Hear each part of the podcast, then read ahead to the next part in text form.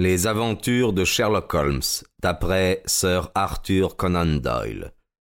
Le pince-nez d'or.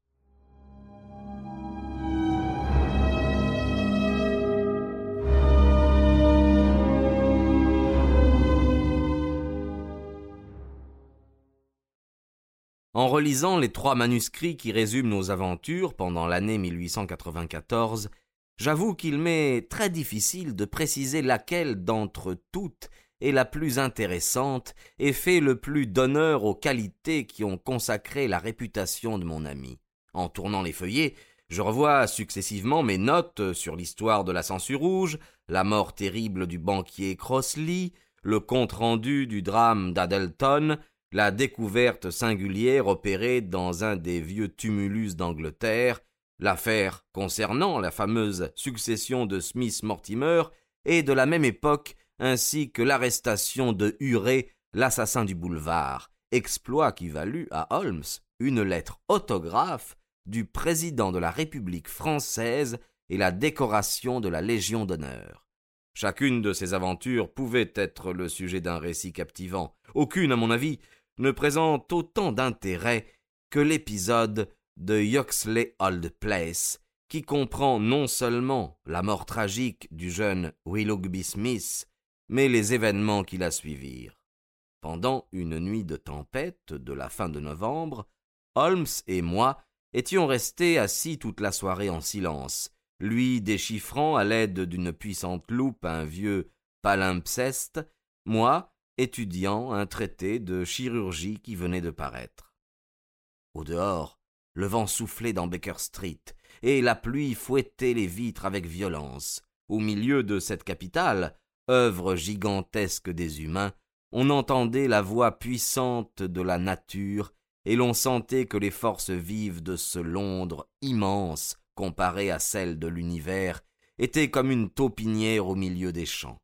J'allai à la fenêtre et contemplait la rue déserte. Le gaz tombait à pic sur le macadam boueux et les trottoirs luisants. Un cab solitaire se dirigeait vers Oxford Street. Eh bien, Watson, nous avons de la chance de ne pas avoir à sortir ce soir, dit Holmes en abandonnant son étude. J'ai assez travaillé et j'ai la vue fatiguée. Je crois d'ailleurs qu'il ne s'agit que des contes d'une abbaye qui remontent seulement à la seconde moitié du quinzième siècle. Tiens, tiens, mais qu'est-ce que cela? Au milieu du fracas de la tempête, nous venons d'entendre le bruit des sabots d'un cheval et le grincement d'une roue contre le trottoir. Le cab que j'avais aperçu s'était arrêté à notre porte. Que diable nous veut-il m'écriai-je en voyant un homme en sortir ce qu'il veut. nous, certainement. Et il nous faudra sans doute prendre nos caoutchoucs, nos pardessus, nos foulards, tout ce que l'homme a inventé pour lutter contre les intempéries des saisons. Attendons un peu. Voilà le cap qui s'éloigne. Il y a de l'espoir. S'il avait eu besoin de nous emmener, l'homme n'eût pas manqué de le garder.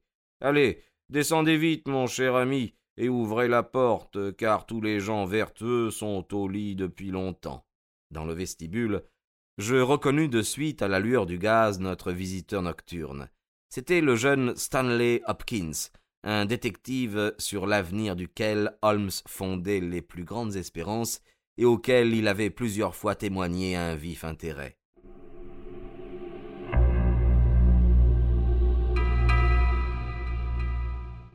Est-il là? demanda Hopkins à la femme de ménage. Montez, mon cher ami, dit la voix de Holmes. J'espère que vous ne voulez pas nous faire sortir par une nuit pareille. Le détective monta l'escalier, son imperméable ruisselait. Je l'aidai à le retirer, tandis que Holmes attisait le feu. Maintenant, mon cher Hopkins, approchez-vous et chauffez-vous les pieds.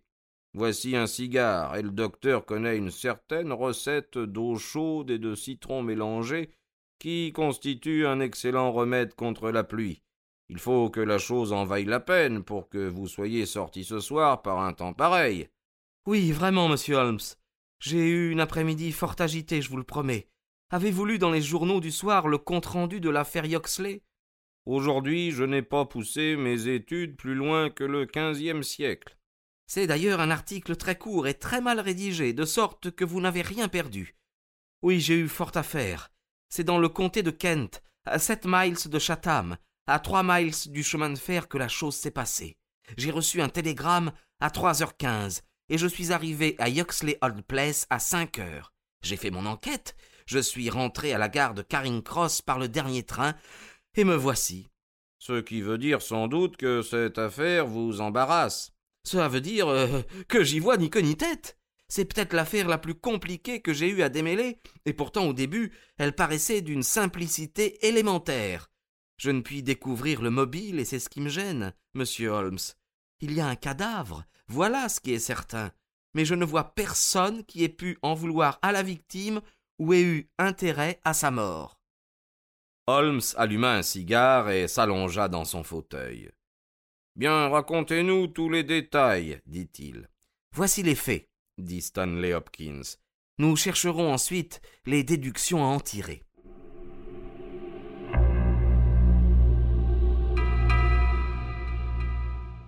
Il y a quelques années, la propriété de Yoxley Hall Place a été louée par un homme d'un certain âge qui a déclaré se nommer le professeur Coram. Sa santé chancelante l'oblige à garder le lit la moitié du temps.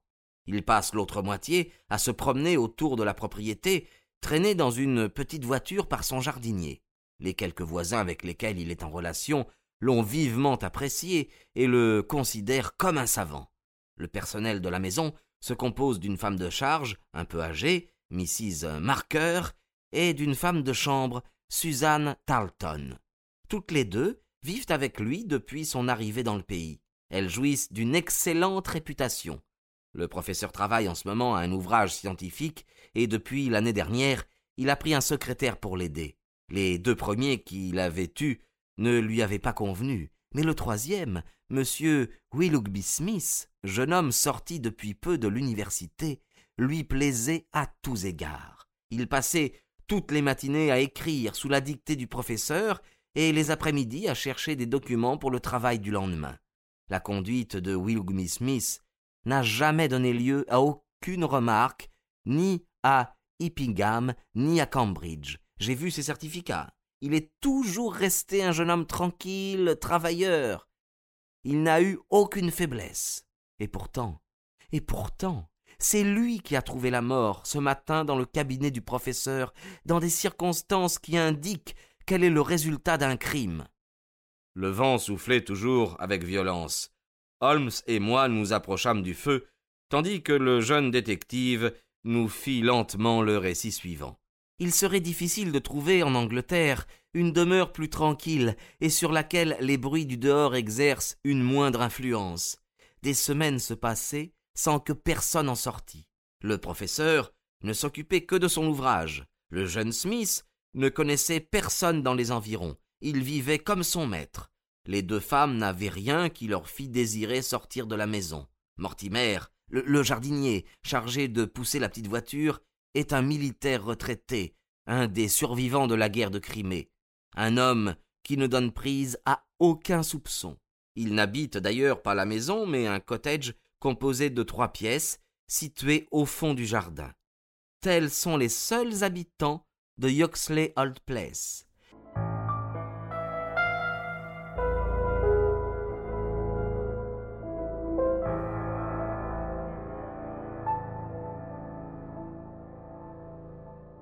La grille du jardin est à environ une centaine de mètres de la route de Londres à Gatham. Elle ouvre au loquet. Il est donc facile de pénétrer dans le jardin. Je vais vous rapporter maintenant la déclaration de Suzanne Tarleton, la seule personne qui sache quelque chose de certain dans cette affaire. Dans la matinée, entre onze heures et midi, elle était occupée à pendre des rideaux dans une chambre à coucher du premier étage. Le professeur Coram était encore au lit car lorsque le temps est mauvais, il se lève rarement avant midi. Sa femme de charge travaillait derrière la maison. Willoughby Smith était aussi dans sa chambre, qui lui sert de cabinet de travail. La bonne l'entendit traverser le vestibule, descendre l'escalier et entrer dans le cabinet du professeur placé juste au-dessous de la pièce où elle se trouvait. Elle ne l'a pas vu, mais elle a parfaitement reconnu son pas rapide et ferme. Elle n'entendit pas la porte du cabinet se fermer, mais quelques instants plus tard, un cri terrible retentit dans cet appartement, un cri sauvage, étrange, qui pouvait aussi bien avoir été poussé par un homme que par une femme. Un bruit sourd lui succéda, et tout rentra dans le silence. La bonne resta un moment pétrifiée, puis recouvrant son sang-froid, elle descendit. La porte du cabinet était fermée. Elle l'ouvrit et aperçut, étendu sur le sol, le jeune Willoughby Smith. Au premier aspect, elle ne vit aucune blessure, mais quand elle essaya de le soulever, elle constata que le sang coulait à flots sous son cou, où une blessure très petite mais très profonde avait tranché l'artère carotide.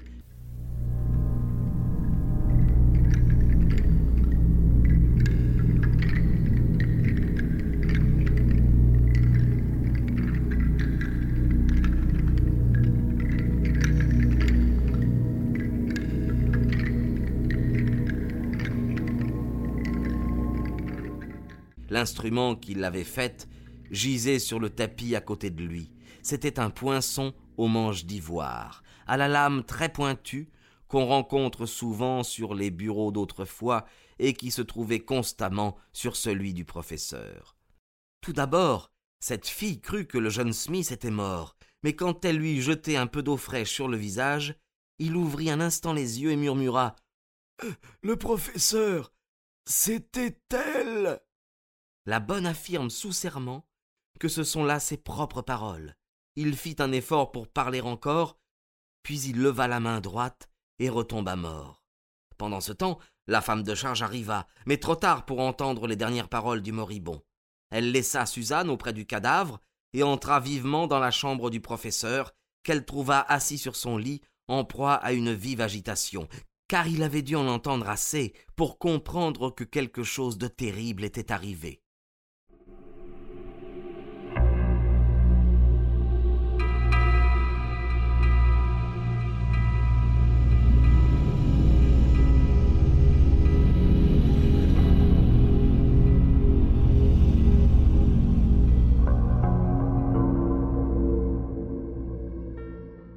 Mrs. Marker est prête à jurer que le professeur était encore vêtu de ses effets de nuit. De plus, il lui était impossible de s'habiller sans l'aide de Mortimer, qui ne devait venir qu'à midi. Le professeur a déclaré qu'il avait entendu le cri, mais rien de plus.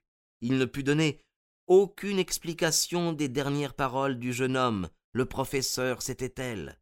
Mais il croit qu'elles ont dû être prononcées sous l'influence du délire.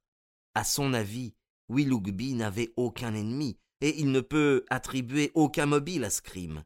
Son premier acte a été d'envoyer son jardinier chercher la police, et quelque temps après, le constable m'a prié de venir. Rien n'avait été déplacé lors de mon arrivée, et des ordres sévères avaient été donnés pour que personne ne marchât dans les sentiers conduisant à la maison.